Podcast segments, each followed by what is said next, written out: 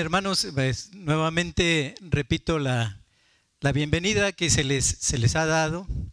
En el Señor es un gusto eh, reunirse, como dice un salmo, mirad cuán delicioso, cuán bueno es habitar los hermanos juntos en comunión. Este día eh, también yo los recibo con todo cariño a ustedes y también a una familia muy querida de Martínez de la Torre, de mi pueblo. Usted podrá conocer Nueva York, Londres y las grandes capitales, pero si no conoce la capital de Limón a nivel mundial, la capital de Limón, no conoce usted nada. si no conoce la metrópolis, allá en Martínez. Entonces, esta, esta familia que me acompaña, que nos hace favor de acompañarnos en el día de hoy, es la familia Vigurra Zárate, una, una familia, la, la familia Vigurra, que tuvo que ver mucho en mi conversión. Es decir, eh, gracias al testimonio de ellos, el Señor desde que era yo niño fue haciendo en mi corazón y cuando uno ve a aquellos que acompañaron el inicio del camino, se da uno cuenta que hay necesidad de seguir redoblando esfuerzos. Porque tenemos, como dice la, escritura ahí en Hebreos, que es la, la, la epístola que estamos viendo, ¿no? Dice que nosotros actuamos siempre ante una gran nube de testigos. Por lo tanto, dice, despojémonos de todo peso y del pecado que nos asedia para que corramos con paciencia la carrera que tenemos por delante.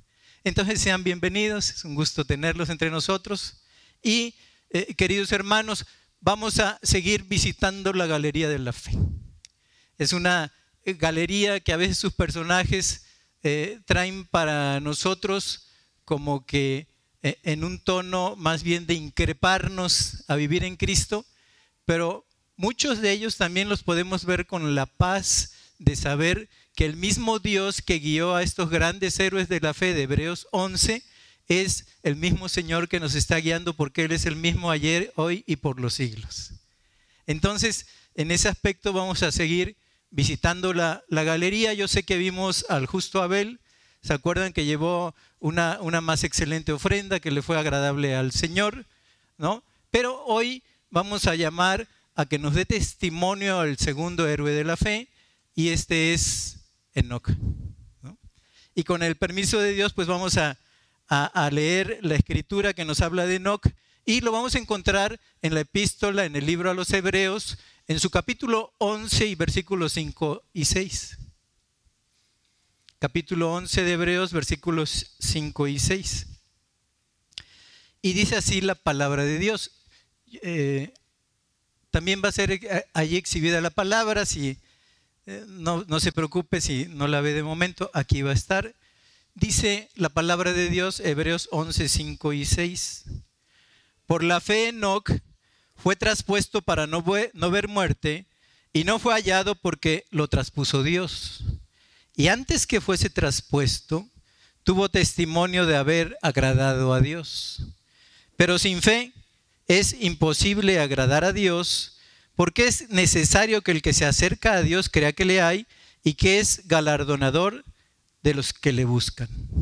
Y ahora vamos a completar nuestra porción, pero en el primer libro de la Biblia, en el Génesis capítulo 5, versículos 21 al 24, por favor. Dice Génesis capítulo 5, versículos 21 al 24. Vivió Enoch 65 años y engendró a Matusalén y caminó Enoch con Dios después que engendró a Matusalén 300 años y engendró hijos e hijas. Y fueron todos los días de Enoch 365 años. Caminó pues Enoch con Dios y desapareció porque le llevó Dios. Padre, te damos gracias. Afina nuestros sentidos espirituales para que visitemos hoy la galería de la fe y observar el cuadro que el Espíritu Santo nos pinta en la persona de Enoch, Señor. Un hombre que caminó contigo. Qué bueno es caminar contigo, Señor.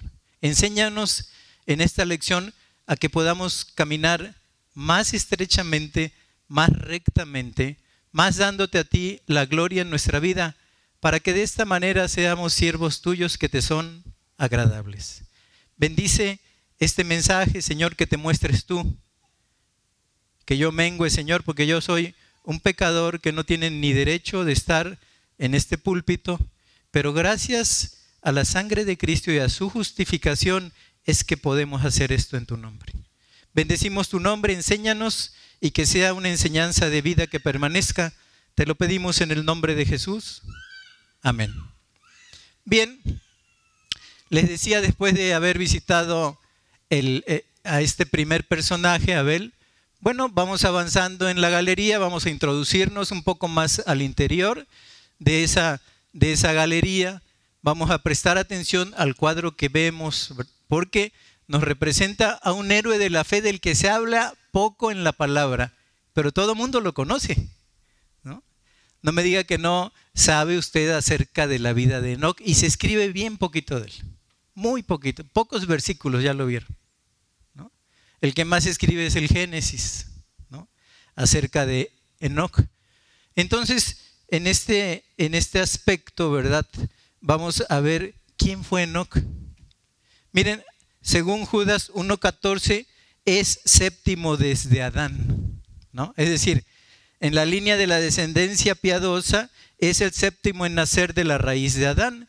Y cuando yo veo mi Biblia, veo allí eh, en, en, Génesis 5, versículo 3, dice, y vivió Adán 130 años. Es el primero ¿no? de, la, de la descendencia, es el que da lugar al linaje. ¿no? Y luego, cuando veo en un momento dado el verso 6, capítulo 5 de Génesis, dice, vivió Set 105 años y engendró a Enos, es el segundo. Luego dice, vivió Enos 90 años y engendró a Cainán, es el tercero, en este, Enos. El cuarto dice, vivió Canán 70 años y engendró a Mahalalel. Mahalalel dice. Luego, el quinto dice, vivió Mahalalel 65 años y engendró a Jared. Y luego el sexto vivió Jared, verso 18, capítulo 5, 162 años y engendró a Enoch. Y el séptimo, desde Adán, ¿no? Dice, vivió Enoch, el verso 21, 65 años y engendró a Matusalén. Así es que tenemos a, un número que nos recuerda un poco la perfección de Dios. El séptimo de la descendencia de Adán, ¿no? Entonces esto lo dice Judas 1.14, dice eh, que Enoch, según Judas 1.14, séptimo de, de Adán, dice. Enoch, ¿quién fue? Fue un antediluviano, vivió antes del diluvio, porque cuando él murió pasaron 300 años y su nieto, en este sentido, Noé, es el que tiene que ver con la cuestión del diluvio, que lo vamos a ver la próxima lección que tengamos. Entonces vivió antes de, del diluvio, ¿no?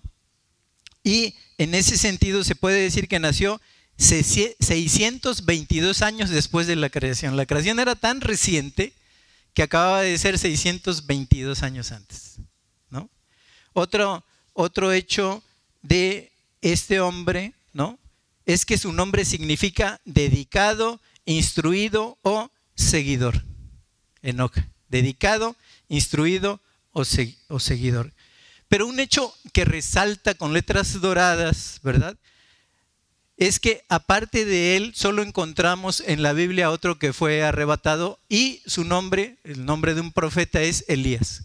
¿Se acuerdan? Cuando vienen del monte Carmel los hijos de los profetas y le dicen, Eliseo, ¿no sabes que este día tu Señor te será arrebatado? Entonces él se pone podríamos decir en el lenguaje moderno, las pilas, ¿no? Y va corriendo a encontrarse este Eliseo, va corriendo a encontrarse con Elías, ¿no? Y le dice Elías, si me vieres partir tendrás doble porción de mi espíritu. Y entonces él lo ve siendo arrebatado en un carro de fuego, ¿no?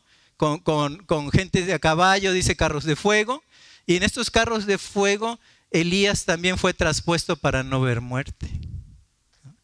Y efectivamente, como él lo ve, recibe una doble porción de su espíritu, porque la, la, Biblia nos habla de siete milagros predominantes de Elías y de 14 milagros predominantes de Elisa. O sea, recibe una doble porción de espíritu. Pero miren más, más adelante algo que enseñamos en la escuela dominical, es que el libro de Tesalonicenses, escrito por Pablo, la epístola de los Tesalonicenses, dice en, su primer libro, en la primera epístola, por ahí del capítulo 4, dice, hermanos, no quiero que ignoréis acerca de los que duermen, para que no os entristezcáis demasiado como los otros que no tienen esperanza. Porque si sabemos que Cristo murió y resucitó, así traerá Cristo a los que durmieron con él. Porque el Señor mismo, dice, con voz de arcángel, ¿no? Con voz de, trompeta de Dios, descenderá del cielo y los muertos en Cristo resucitarán primero. Y luego nosotros, dice, los que hayamos quedado, seremos arrebatados, ¿no? Para estar, eh, seremos arrebatados a las nubes y allí estaremos para siempre con Él. La doctrina del arrebatamiento. Y Pablo les estaba hablando a los de Tesalónica porque decían que el arrebatamiento ya se había llevado a cabo y eh, él les dijo, ah, había persecución, había muerte y les dijo, no se entristezcan como los que no tienen esperanza. O sea, para nosotros habrá una gloriosa reunión con los que nos precedieron. Pero no les precederemos a ellos. Ellos resucitarán primero, las tumbas se abrirán de una manera maravillosa, serán millones, multitudes de gente que serán arrebatadas a la manera de Enoch y a la manera de Elías para estar para siempre con el Señor. Y muchos vivos de ese tiempo, mucha gente que viva en ese tiempo, no verá la muerte. ¿No? Es algo asombroso y maravilloso de la palabra. Entonces, tenemos, ¿verdad? En el pasado, en el Antiguo Testamento, los únicos que fueron traspuestos para no ver muerte fue Enoch y fue Elías. Y en un futuro glorioso que nosotros clamamos para que sea pronto, nosotros podemos tener, ¿no? si, si el Señor lo decide en su gracia y en su misericordia, la experiencia de Enoch y de Elías. Entonces, Enoch es considerado un héroe de la fe porque se mantuvo íntegro durante un largo periodo de tiempo. Y eso lo dice Génesis capítulo 5, versículo 22. Dice, Génesis 5:22, y caminó Enoch con Dios después que engendró a Matusalén 300 años y engendró hijos e hijas. Ese mismo versículo, ¿verdad? Me llama la atención que dice, caminó Enoch con Dios después que engendró a Matusalén. O sea, ¿qué sucedió en la vida de él? Pero yo lo he visto, hay, gente que teniendo un hijo crece en su nobleza como que al, tener en un momento dado el llamamiento de parte de Dios de ejercer como Padre y Él siendo nuestro Padre Celestial, he visto a muchos hombres ennoblecerse en la manera en que crían a los hijos. Esto pasó con Él, porque dice la Escritura, y caminó no con Dios después que engendró a Matusalén. ¿No? 300 años y engendró hijos e hijas. Por otro lado, ¿verdad? Algo que también recordamos de, Enoch es que fue el padre de Matusalén. Y ese es el hombre que más ha vivido sobre la faz de la tierra. Los hombres vivían siglos, ¿no? Y él vivió 969 años, Matusalén. Casi mil años vivió el hombre, por un poquito. Entonces, en este sentido, en este sentido, sorprendentemente, Enoch tuvo un buen testimonio de caminar con Dios durante, no durante varias décadas, queridos hermanos, como nosotros, que tenemos un llamamiento de caminar con Dios de décadas. Porque la edad de los hombres en los más robustos, dice la palabra, es de 80 años. Entonces nosotros podemos apenas caminar décadas con Dios. Y nosotros conocemos hermanos, yo estoy en ese sentido en mi cuarta década de caminar con Dios por su gracia, ¿no? pero conocemos hermanos que celebran sus 50 años de, que Cristo los encontró perdidos, ¿no? Y en ese sentido nuestro llamamiento es a vivir décadas nada más de la mano de Dios, ¿no? Entonces en este sentido él no caminó con Dios décadas, caminó 300 años con Dios este hombre. Este no caminó tres siglos con Dios. Pero bueno, ya entrando en el título de la lección, dice, nuestro caminar con Dios, dice la lección de hoy. Nuestro caminar con Dios. Y la pregunta que vamos a estar lanzando al aire y que vamos a estar tratando es, qué significa caminar con Dios. ¿Qué significa para ti y qué significa para mí caminar con Dios? La Biblia usa con harta frecuencia, diría yo, la palabra camino para describir la vida del hombre. Al menos la, concordancia de Strong utiliza 554 veces la palabra camino. 554 veces. Estas referencias ¿no? de las que nos habla la escritura incluyen alusiones al buen camino, ¿no? ¿Cuál sea el buen camino? Dice la escritura por el cual debemos andar, al camino trazado por Dios, al camino torcido, al camino malo que lleva a la perdición y a la persona dice que se aparta del camino. Esto es un apóstata, la persona que se aparta del camino de Dios. Pero a mí me llama la atención que eh, el Nuevo Testamento y específicamente Juan, ¿no?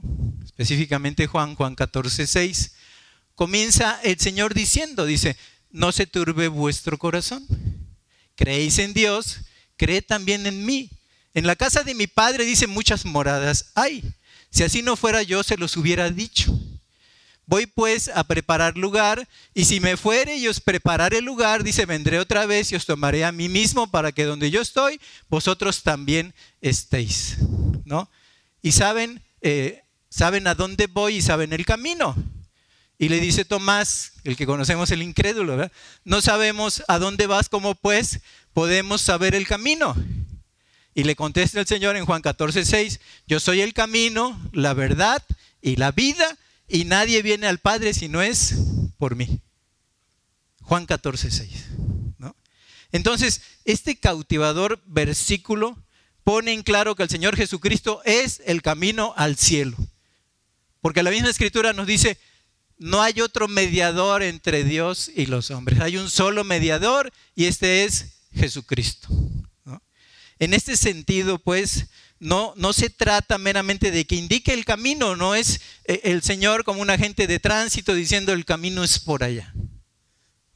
Lo que nos está diciendo la escritura es que Él es el camino. La salvación eterna está en una persona. Y a todos los que no le conocen, que me están oyendo, ya sea aquí o por medio de las, de las redes, se trata de aceptar a esta persona como tuya y entonces posees la salvación. Y entonces posees la salvación. Por eso dice Juan capítulo 1, a todos los que le recibieron, a los que creen en su nombre, les dio potestad de ser hechos hijos de Dios. Tú le recibes y entonces posees la salvación. El cristianismo es Cristo. El Señor Jesús no es solo uno de varios caminos. Él es el único camino para ir al cielo. Nadie va al Padre si no es por medio de Él. Entonces, el camino de Dios no es por medio de los diez mandamientos, el sabérselos. Yo, yo, yo recuerdo ¿no? que la, la religión mayoritaria, bueno, para, para, ser reconocido entre ellos había que aprenderse los diez mandamientos. No es a través de los diez mandamientos, nosotros nos podemos aprender los diez mandamientos.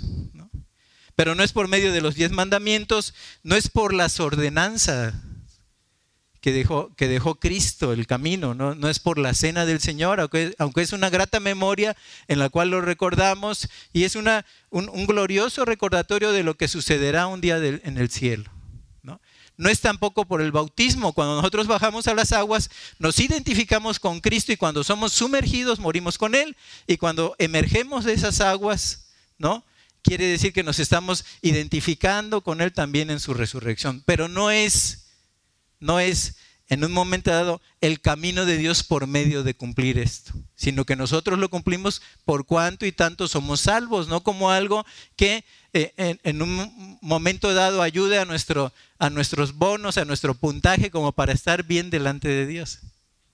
Son obligaciones cristianas que con mucho amor cumplimos. Otra cosa, quizá aquí alguien se puede asustar, no es por la membresía de la iglesia. No es por la membresía de la iglesia. Es decir, nosotros hablamos mucho de membresía, ¿no? Pues es por, para establecer un orden, saber quiénes son los que sí quieren comprometerse en el servicio dentro de la iglesia, ¿no? Los que sí eh, quieren comprometerse con la ofrenda, etcétera. pero no es el camino al cielo por medio de la membresía. ¿no? Porque entonces sustituiría la membresía el lugar que solo Cristo ocupa. ¿no? Como este camino, ¿no? como este camino santo. Es, entonces, aquí nosotros vamos a determinar que es por Cristo, por medio de Cristo y Cristo solamente que nosotros podemos andar en el camino de Dios. Ahora, en la actualidad muchos dicen que no importa lo que uno crea. Dicen, no importa lo que, uno, lo que tú creas. ¿no? Inclusive hay, un dicho muy popular, dice, todos los caminos llevan a Roma. ¿no? Porque allí está, está asentado el papado. Entonces todos los caminos llevan a Roma. Cualquier religión te lleva, te lleva a Roma. ¿no? Puede ser que lleve a Roma, pero no lleva al cielo. no lleva al cielo. Entonces dicen, bueno, no importa lo que se crea, siempre que se crea con sinceridad. Es decir, si tú haces bien, si no matas a nadie, ¿no? Y, cuando veas a alguien que te pide una limosna, le das, todo eso Dios lo está viendo y son como puntajes extras que te ganan el cielo. Pero no es así. no todos los caminos llevan al cielo. Por eso dijo el Señor en Juan 14, 6, yo soy el camino, la verdad y la vida, y nadie, nadie viene al Padre si no es por mí.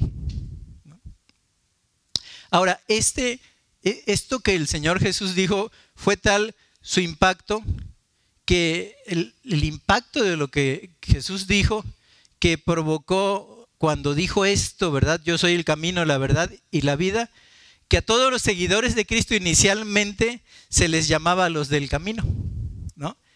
Y eso nos lo dice Hechos capítulo 9, versículo 2. Hechos 9, 2, ¿no? Dice que entonces Pablo, del, versículo 1, delante del sumo sacerdote, ¿no? Dice que, que vino y le pidió cartas para las sinagogas de Damasco a fin de que se hallaba a algunos hombres o algunas mujeres del camino, pudiera llevarlos presos a Jerusalén. Entonces se le llamaba los del camino, antes de llamarse cristianos, antes de llamarse cristianos se les llamaba los del camino. Y para los propósitos de esta lección, que se titula Nuestro caminar con Dios, la vida de Enoch nos será útil para meditar acerca del peregrinaje espiritual que estamos realizando cómo es nuestro peregrinaje espiritual. Para eso nos va a servir observar en la galería de la fe a Enoch. Entonces, en lugar de pensar, queridos hermanos, para irnos enfocando en varios caminos, nos será útil pensar en un solo camino. Y este es Jesús. Entonces, eh, la clave no consiste solo en definir en qué camino estamos, sino en el sentido en que nos estamos moviendo.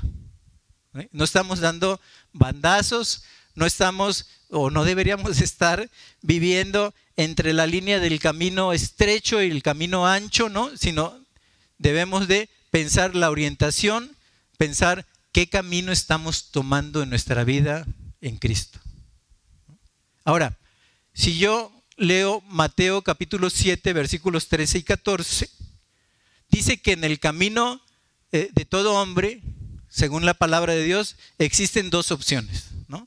Porque dice Mateo 7, 13 y 14, entrad por la puerta estrecha, porque ancha es la puerta y espacioso el camino que lleva a la perdición, y muchos son los que entran por ella, porque estrecha es la puerta y angosto el camino que lleva a la vida, y pocos son los que la hallan. Entonces hay dos caminos, según la palabra de Dios, que puede tomar todo hombre sobre la faz de la tierra, toda mujer sobre la faz de la tierra. ¿no? Uno, espacioso el camino que lleva a la perdición, camino de perdición, en el cual, por desgracia, la mayoría de la humanidad está. Es un camino espacioso que es espacioso porque no te pone en un momento dado ninguna restricción en el camino. Muy espacioso. Es decir, si, te gusta la droga y no le haces daño a nadie, practícala, ¿no? Si quieres sexo fuera del matrimonio, ¿no? Practícalo. Si quieres en un momento dado un, casamiento, ¿verdad? Entre, entre, entre el mismo sexo, bueno, pues vamos a luchar por esos derechos. Es muy espacioso el camino. ¿No? Cualquiera que, que puede ser amigo de la gente, ¿no? Así sea en un momento dado un borracho, un adúltero, un fornicario, un mentiroso, cosas que no llevan al cielo, pero si se llevan bien con la sociedad pueden transitar por el camino ancho. Entonces es la mayoría de la gente. Es la mayoría de la gente, ¿no? Pero por otro lado, ¿verdad? Dice, angosto es el camino que lleva a la vida.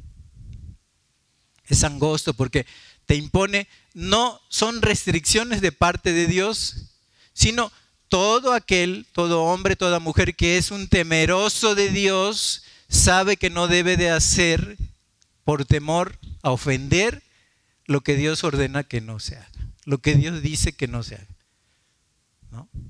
Entonces es muy estrecho el camino, no, no, no, no se puede vivir más que en la libertad que da Cristo, y digo más que en la libertad que da Cristo, que es suficiente, pero es una libertad que en un momento dado tú tienes que entender en un sentido de esclavo, en un sentido de esclava. ¿No? Entonces, en ese aspecto, si vives como un esclavo de Cristo, hay muchas cosas que la palabra te dice, ¿verdad?, que no se deben hacer, pero muchas otras, siempre la palabra nos pone, en lugar de no hacer eso, la palabra te dice que sí puedes hacer en Cristo. Eso lo tienen muchos los proverbios. El que hurte, el que hurtaba dice no hurte más, sino que trabaje para que tenga que compartir con los demás. La palabra nunca te deja vacío. Pero es un camino estrecho, hay que reconocerlo. Mucha gente que no acepta a Cristo con, este camino que ofrece de salvación, de eternidad, de vida plena, mucha gente no lo acepta por miedo al cambio. Dicen, no, es que yo quiero vivir mi vida. Yo ahora eh, quiero ejercer mi juventud, quiero darle rienda suelta a mis sentidos, a mis excesos y a lo mejor, ¿no? Cuando yo sea viejo pensaré en esto. ¿Y quién te garantiza que vas a llegar a viejo? Ahora con, la pandemia este, vimos a muchos jóvenes, a muchos jóvenes partir, ¿no? Quizás sigamos viendo. Pero en este aspecto, pues, y si Él es el camino que lleva a la vida, Juan 14, 6, delante, delante de nosotros existe un solo destino, queridos hermanos, Jesucristo. Ese es nuestro destino, Jesucristo. Y la palabra describe este destino como llegar a ser a ser como Él es. Por eso lo dice Romanos capítulo 8, verso 29, llegar a ser tal y como Él es. Dice, por, por los que, porque a los que antes conoció, también los predestinó para que fuesen hechos conforme a la imagen de su Hijo, para que Él sea el primogénito entre muchos hermanos. Entonces, tenemos que llegar a ser, ¿verdad? Tal y como Él es. A esto estamos predestinados, querido hermano. De hecho, la palabra cristiano significa pequeños cristos. Pequeño, si te dices cristiano, cristiana, ¿verdad? Somos pequeños cristos. Porque a los que antes conoció también los predestinó, tenemos ya una predestinación en nuestra vida. Una predestinación para que fuesen hechos conforme a la imagen de su Hijo. Y es como si el Señor en tu vida, si ha sido como mi vida, que creo que también, ha tomado una masa informe, ¿verdad?, llena de, de pecado, y para trazar a su imagen ha quitado lo que estorba su propósito. Entramos al taller del alfarero y Él nos va haciendo cada día más a su imagen y a su semejanza, por su, por su eterna bondad, por su misericordia. Entonces, en la dirección opuesta tenemos otro destino. Es decir, si no queremos ese camino que, Cristo ofrece, ¿verdad? En la dirección opuesta tenemos otro destino, la perdición. La perdición eterna, el estar alejados de Dios eternamente. ¿Se imaginan lo que es? No, no tengo idea. No tengo idea. Estar destituidos de la gloria de Dios por toda la eternidad. Y ser condenado a aquellos eh, que no han aceptado al Señor como Salvador personal, ser condenados a un lugar donde el fuego nunca se apaga y el gusano nunca muere, un lugar de tormento eterno. Pero lo cierto es que existe la otra dirección, ¿no? Otro destino, la perdición, es decir, perder todo rasgo de semejanza con Dios quedando solo la abominable criatura que resulta de la abundancia del pecado. ¿Se imaginan esto? La abominable criatura que resulta de la abundancia del pecado, imagínense. Entonces, queridos hermanos, ¿verdad? ¿Cómo se mueven los cristianos? Es la siguiente pregunta. ¿Qué se encuentran en el camino? ¿Cómo nos movemos? ¿Cómo me muevo yo como cristiano si estoy en el camino? ¿no? La manera de moverse, queridos hermanos, queridas hermanas, es por medio de actos individuales que resultan de las decisiones que tomamos. Nada más se resume a eso. Por medio de actos individuales que resultan de las decisiones que tomamos. Miren, para explicar esto, cada acto provee un movimiento en nuestras vidas que solamente tiene dos posibles desenlaces. Cada cosa que hacemos tiene dos desenlaces nada más, es blanco o negro, ¿no? Y en ese sentido nos lleva a estar más cerca de Dios, nos lleva a estar más cerca de Cristo o nos lleva a estar más lejos de Él. Cada decisión que tomas o te acerca a Cristo o te aleja de Él.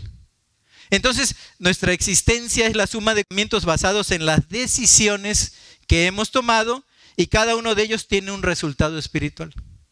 Cada decisión que tomas tiene un resultado espiritual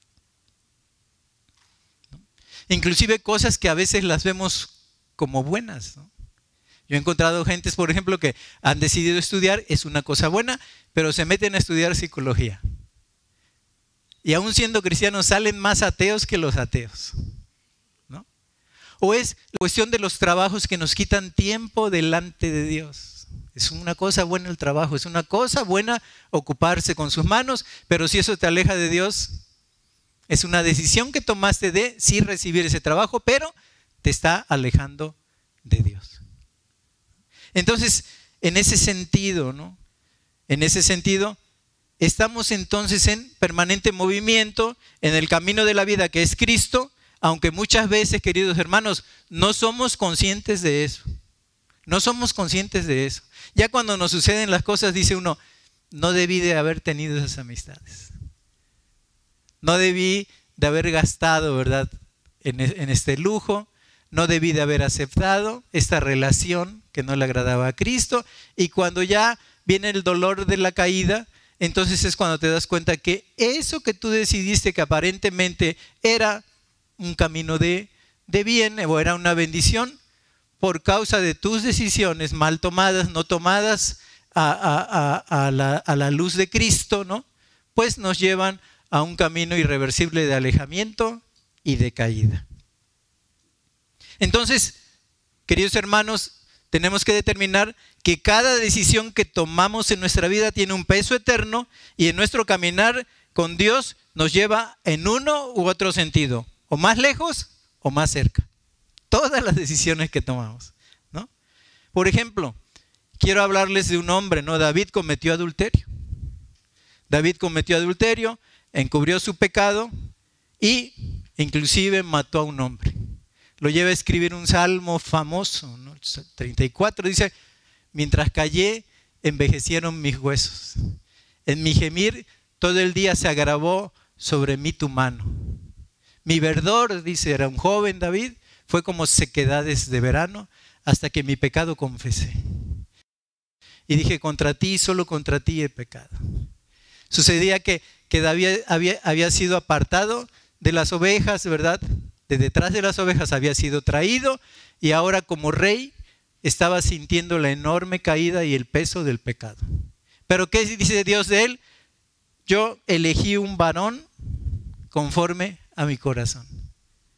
Y David es conocido porque eh, como un hombre conforme al corazón de Dios. Entonces, cuando Dios dice esto de David, que es un hombre conforme a su corazón, no está pensando en hechos puntuales de su vida. Porque ¿quién podría estar de pie delante de Dios si él pensara en todo lo malo que hemos hecho en la vida? Lo que Dios está pensando con David está pensando en la suma de toda una vida de decisiones que lo acercaron a Dios. Toda una vida de decisiones que lo acercaron a Dios. Entonces, en este sentido, esto trae mucha esperanza para nuestra vida. ¿Por qué? Pues todos pecamos, hermanos. Imagínate si el Señor viera nuestro pecado, ¿no? y en ese sentido decidiera alejarnos de Él, nadie ni este predicador estaría parado aquí enfrente de ustedes. Pero el Señor perdona nuestro pecado, pero siempre y cuando tu orientación de vida sea en Cristo. ¿No? Porque si confesares tus pecados, primera de Juan, Él es fiel y justo, ¿no? Para perdonar nuestros pecados y limpiarnos de toda maldad. La sangre de Cristo es suficiente, pero confesión, querido hermano. Confesión. Y esto es lo que vio en David, una orientación que siempre buscó a Dios. ¿Cometió pecado? ¿Quién no comete pecado en la vida? Pero el Señor siempre lo vio como un varón conforme a su corazón por la orientación de vida que llevaba David. Nunca cejó en su empeño de buscar a Dios todos los días de su vida. Por eso cuando se acerca el profeta Natán dice, también el Señor ha remitido tu pecado. Ahora tendrás que pagar las consecuencias, David. Pero el Señor ha remitido tu pecado. ¿Por qué? Nuevamente por la orientación de vida que llevaba este hombre, este hijo de Dios, David. Por otro lado, cuando yo leo el Salmo 119, 115, es un salmo que me quiero aprender de memoria, pero me ha costado un poquito de trabajo el 119. Entonces, en ese sentido, cuando veo el verso 15, dice, lámpara es a mis pies tu palabra y lumbrera a mi camino. Entonces pensamos en la lámpara, ¿no? Hasta la fecha las lámparas es un, un, adminículo, un aditamento, ¿no? Que tú traes en la mano y te ayuda para alumbrarte. Por eso dice, lámpara es a mis pies tu palabra. Y entonces la lámpara, que es la palabra de Dios según Proverbios, ¿no? En ese sentido, ¿verdad? Eh, y, también según Salmo, que lo estamos, lo estamos leyendo, esa lámpara sirve para la toma de decisiones al corto plazo. Lámpara es a mis pies. ¿Para qué? Para que no tropieces con tus decisiones, querido hermano. ¿Sí? Por eso es una lámpara. Pero también dice, y lumbrera mi camino, y eso es más amplio, ya no se queda a los pies, sino se queda a nivel del camino. Y eran las lumbreras antiguas que se ponían eh, eh, en, palos recortados que alumbraban el camino y orientaban en la dirección que se debería de llevar, y así es la palabra. Es lámpara a tus pies, pero también lumbrera a tu camino que te conduce a la eternidad. ¿Qué, quiero, ¿Qué quiero decir con esto? La importancia de la palabra, queridos hermanos la importancia de la palabra. Es decir, si tú no la lees, si tú eh, la estás en, un momento dado eh, diariamente, ¿verdad? Consultando, etcétera, dejas de ocuparla como esa lámpara y te deja de ayudar en las decisiones que se tienen que tomar. Y entonces te puedes desviar del camino, puedes tropezar, caer y perderte en el camino. Por eso es, dice, lámpara es a mis pies tu palabra y lumbrera a mi camino. Entonces, encuentro dos cosas que hace la palabra en relación a mi caminar con Dios. Mis decisiones, lámpara, y el camino que llevo, la orientación de vida que llevo, que es lumbrera a mi camino. Entonces, en ese sentido, queridos hermanos, a través de la palabra, y cuando yo leo Hebreos capítulo 11, verso 5, qué ejemplo tan grande tenemos en Enoch. Él vivió, dice la escritura, una vida de fe. Y en ese sentido, ¿verdad? Dice Hebreos 11, versículo 6, pero sin fe es imposible agradar a Dios, porque es necesario que el que se acerca a Dios crea que le hay y que es galardonador de los que lo buscan. O sea, si nosotros estamos cerca de Dios, queridos hermanos, no debemos vivir la vida como si Dios no nos viera, ¿no? Por eso el Salmo dice, ¿A dónde huiré de tu presencia? ¿A dónde me esconderé de tus ojos? Dice, si subiera a los montes, ahí estás tú. Y si descendiera a lo profundo de la peña, ¿no? Dice, allí tus ojos me seguirán. Entonces, queridos hermanos, Queridos hermanos, en este sentido, sin fe, dice la escritura, es imposible agradar a Dios. Entonces, si somos hombres, si son mujeres de fe, no debemos de vivir como si no fuéramos hombres o mujeres de fe. No vamos a poder agradar a Dios. Entonces cada acto, ¿no? Cada decisión, cada cosa que se hace en la vida debe de ser puesta delante de Dios y caminar en ese sentido para acercarnos cada día más a Dios. Nuestras decisiones cada día deben de estar más afinadas en Dios. Porque dice la escritura, ¿no? Es necesario que el que se acerca a Dios crea que le hay. Por eso las grandes victorias de los héroes de la fe, porque se sostuvieron, dice la escritura, como viendo al invisible. O sea, a Dios nadie le vio jamás. Pero en ese sentido, ¿verdad? Cuando Él manda su palabra, ahí puedes ver a Dios. Y debemos de sostenernos nosotros como estos hombres de las galerías de la fe, especialmente Enoch, como viendo al invisible, sabiendo que Dios ve y es testigo de cada acto, así como el que eleva nuestra vida y el que mancha nuestro testimonio. Entonces, queridos hermanos, ¿verdad? Si, si seguimos viendo esta palabra, dice que es galardonador de aquellos que le buscan. No tan solo hay, gozo en el caminar en el camino del Señor, sino que todavía el Señor tiene un premio para ti. Y un día oiremos, eh, oiremos, de sus labios ¿no? y de su boca, bien, buen siervo y fiel, en lo poco has sido fiel, en lo mucho. Todavía nos da un galardón por hacer, por eso somos siervos inútiles, ¿no? Porque ah, eh, solamente hacemos lo que el Señor ordena, no hacemos nada nuevo. Pero el Señor todavía nos da un galardón. Y nuestro galardón, queridos hermanos, anímate porque es grande en los cielos. Es grande en los cielos el galardón que el Señor está, eh, eh, eh, está teniendo, está buscando, está esperando para todos aquellos que le buscan. Es galardonador de todos aquellos, en este caso nosotros, ¿verdad? Que le buscamos. Entonces, seguimos examinando la palabra, ¿no? Enoch es un personaje importante porque él dejó que Dios guiara y enderezara sus pisadas, como dice Proverbios 3.6. ¿no? Enoch dejó que Dios guiara y enderezara sus pisadas. Por eso dice Proverbios 3.6, reconócelo en todos tus caminos y él enderezará tus veredas. Reconócelo en todos tus caminos y él enderezará tus veredas. Así fue como Enoch era agradable a Dios. Y por causa de su fe, Dios lo llevó para estar con él. Él no vio muerte. ¿No? Entonces, ¿cuál es la buena noticia que le traigo en este mediodía? ¿Cuál es la buena noticia? La buena noticia hoy es que podemos caminar con Dios. Podemos caminar con Dios, es posible, queridos hermanos.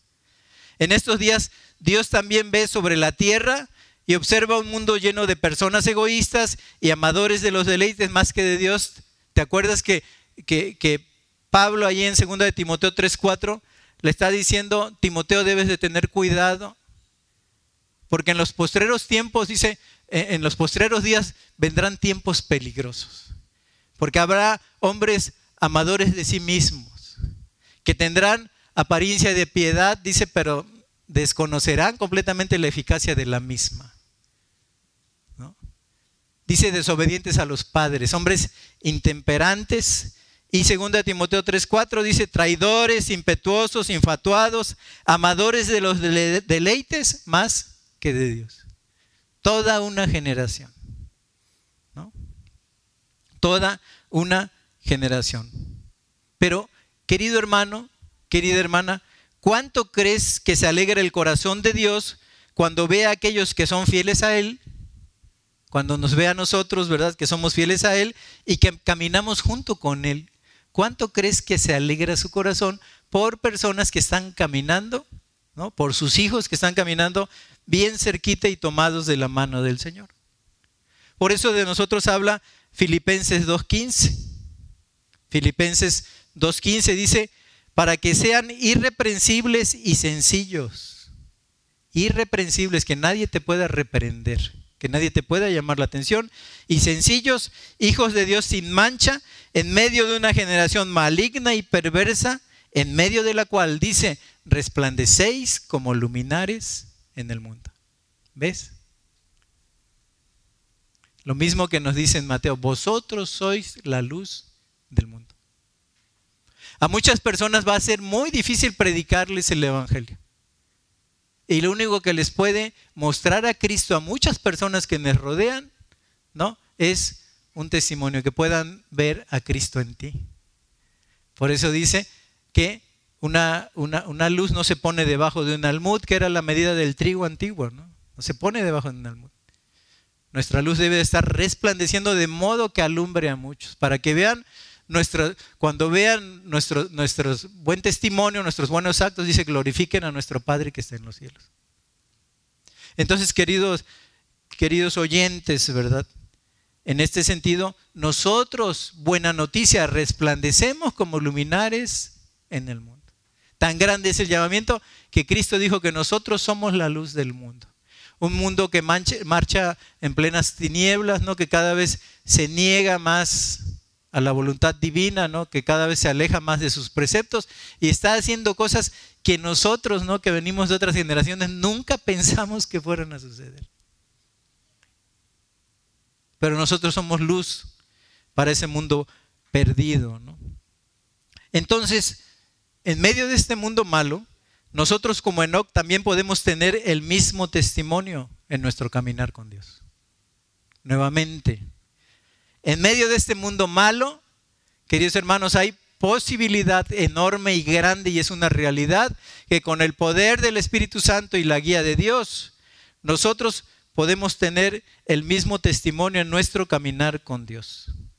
El testimonio de que caminamos junto con Dios y le agradamos.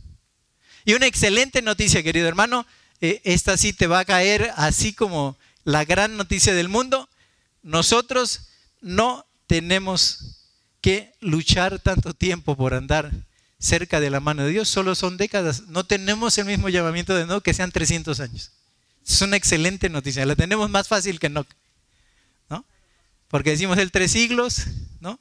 Pero a partir de que de que caminamos con Dios, de que Él nos encontró en nuestra perdición, ¿qué te gusta? A lo mejor podrán ser 50 años, muy robustos, 60 años de caminar con Dios. 70, bueno, este hombre anduvo 300 años en su camino. Así es que la tenemos muy sencilla, queridos hermanos. La tenemos muy sencilla con la ayuda de Dios. Podemos luchar, y yo diría, debemos luchar por alcanzar en Cristo el testimonio de Enoch para glorificar a Dios en nuestras vidas.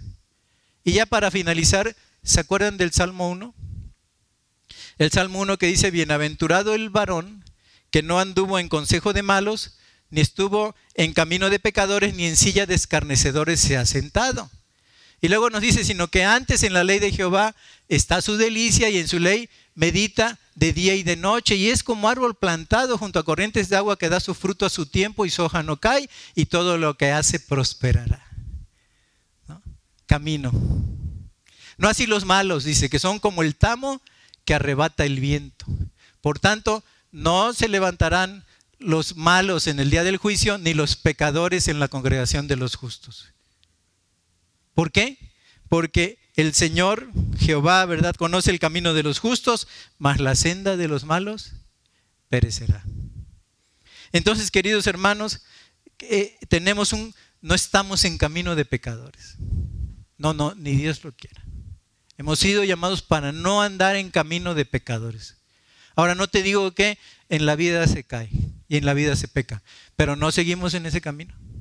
Una vez que nos damos cuenta, nosotros nos ponemos de rodillas, pedimos perdón a Dios, clamamos por ese perdón, su sangre es suficiente para limpiarnos y seguimos nuestro camino en él. Así hizo David.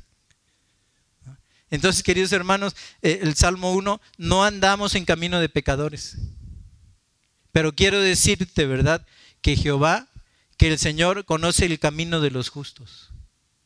Jehová, desde que, te, desde que tú naciste, dice, dice el salmista, mi embrión vieron tus ojos. Y en tu libro estaban escritas todas aquellas cosas que fueron luego formadas. Entonces, tu camino, la buena noticia es que está siendo conocido delante de Dios. Está siendo conocido delante de Dios. Todo tu camino y todo tu peregrinar lo conoce Dios lo conoce Dios. Y es una buena noticia, ¿no? Porque la senda de los malos perecerá. Pero si llevamos, y creo que la llevamos, lo digo con, certeza, todo aquel que, que ha recibido a Cristo, creo que llevamos, ¿verdad?, el camino de los justos. Y no es porque seamos muy justos, pero en la cruz del Calvario Cristo nos hizo justos, nos dio la justificación de nuestros pecados para que Dios ahora por su inmensa misericordia, Dios Padre, cada vez que nos observa, nos vea a través de la justificación que dimana de la cruz del Calvario. Y el Señor conoce nuestros caminos, queridos hermanos. Entonces, ¿vamos a caminar con Dios? Vamos a estar eh, logrando con la ayuda del Espíritu Santo en oración, con lectura de la palabra, que cada vez nuestros actos, nuestros hechos, el rumbo y el destino que lleva nuestro camino nos acerquen más a Dios. Es posible, queridos hermanos. Es posible. Se los digo, es posible. Y así como dice el salmista, mira si en mí hay una sutil defección. Querido hermano, cuando lees la palabra, hasta los detalles más sutiles te son revelados y dices, tengo que pedir perdón por esto. Aunque nadie se enteró, aunque no ofendía a nadie, pero este inclusive este pensamiento, ¿verdad?, que me ha estado abordando frecuentemente, no le es agradable a Dios. Es posible, queridos hermanos. Es una realidad. Tenemos el mismo Dios que se llevó a Enoch para no ver muerte, ¿no? que traspuso a Enoch para no ver muerte. El mismo Dios que se llevó a Elías en un carro de fuego para no ver muerte. Y el mismo Dios que en el futuro dice la, la palabra de Dios, la carta a los tesalonicenses, nos llevará en las nubes para que estemos para siempre con Él.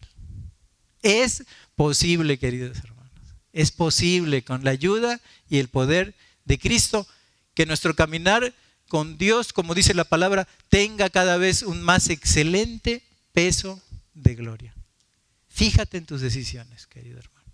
Fíjate en tus decisiones, aún las decisiones que a primera vista parecen buenas tómalas delante de Cristo, tómalas en oración, no, no, no tomes eh, la, pelota en el primer rebote, no, déjame orar esto. Y aún para hacer la, obra de Dios, ¿no? si la hacemos debe de ser tomada con la luz de la palabra a tus pies y con la luz de la palabra como lumbrera de tu camino. Queridos hermanos, pues eh, hemos visitado, hemos visto ¿no? a este hombre que caminó con Dios a Enoch y vamos a despedir entonces en esta tarde la palabra. Padre, te damos gracias y vemos la antigua figura, la, vetusta figura ya que alcanzaron los siglos de la persona de Enoch. Un hombre que caminó contigo, Señor. Y qué bueno es caminar contigo. Qué bueno es, ver que tú eres el camino, el único camino que tiene eternidad y que tiene cielo, Señor. Gracias porque al visitar héroe de la fe nos dices que es posible vivir toda nuestra vida en una orientación, en un camino que nos lleve a ti. A ese día glorioso, a esa feliz reunión, cuando veremos cara a cara, como lo cantamos cara a cara, espero verle más allá del cielo azul hasta que te veamos cara a cara, Señor. Y cantemos de tu gloria para siempre. Y agradezcamos como, como lo hemos hecho en los días de nuestra vida desde que te conocemos, el que nos hayas rescatado del mal camino que llevaba a la perdición en nuestras vidas. Permite que en nuestras vidas siempre haya camino de salvación. Con la ayuda del Espíritu Santo de Dios y entregando nuestra voluntad, que siempre estemos en el camino estrecho, Señor. Que no nos llame ese camino amplio que lleva a la perdición, ni que le hagamos caso, ni que obedezcamos a sus concupiscencias, Señor. Ayúdanos.